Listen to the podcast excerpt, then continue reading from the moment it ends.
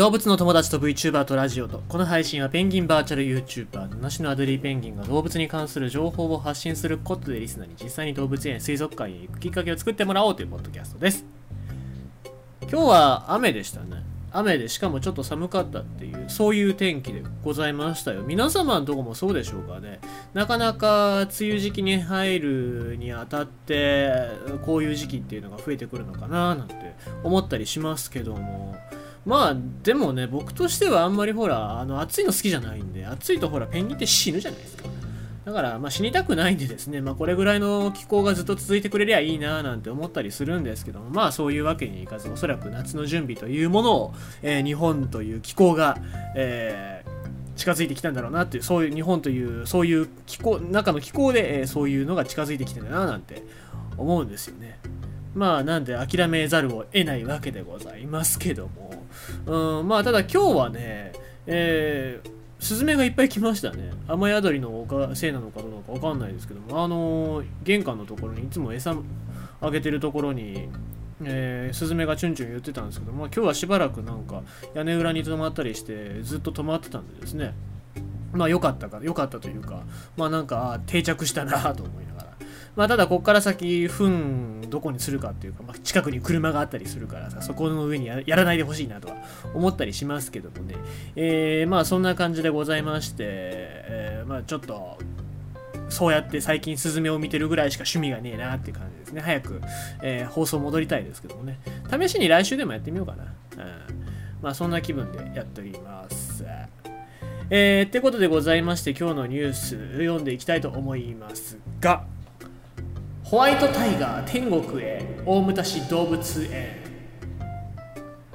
大牟田市動物園でございます。まあこれ前話したことがあるかもしれませんけども、えー、それのまあ続報じゃないけどもね、えー、読んでいきたいと思います。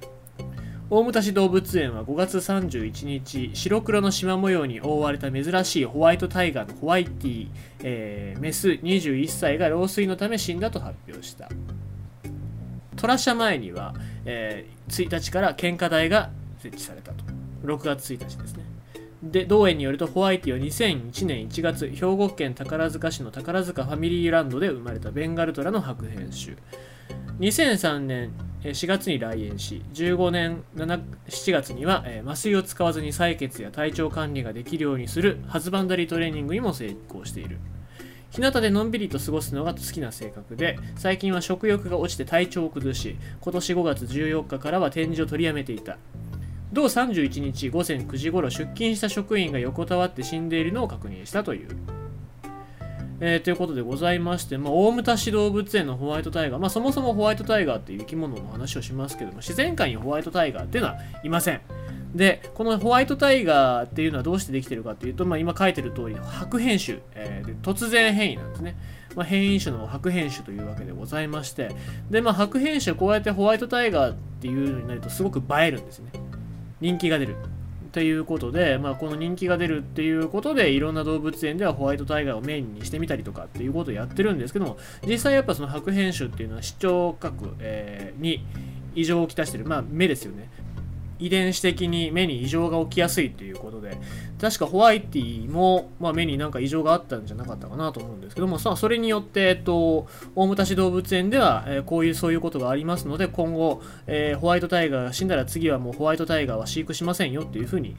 提出しておりましたね。その掲示物がちょっとバズってニュースにもなったりしてましたけども、まあ、そういう現実がある中において、えー、今回の、えー、まあ、ホワイトタイガーが大牟田市動物園で亡くなってしまった、まあ、この後大牟田市動物園はおそらく飼育はしないかと思うんですけども、まあえー、その後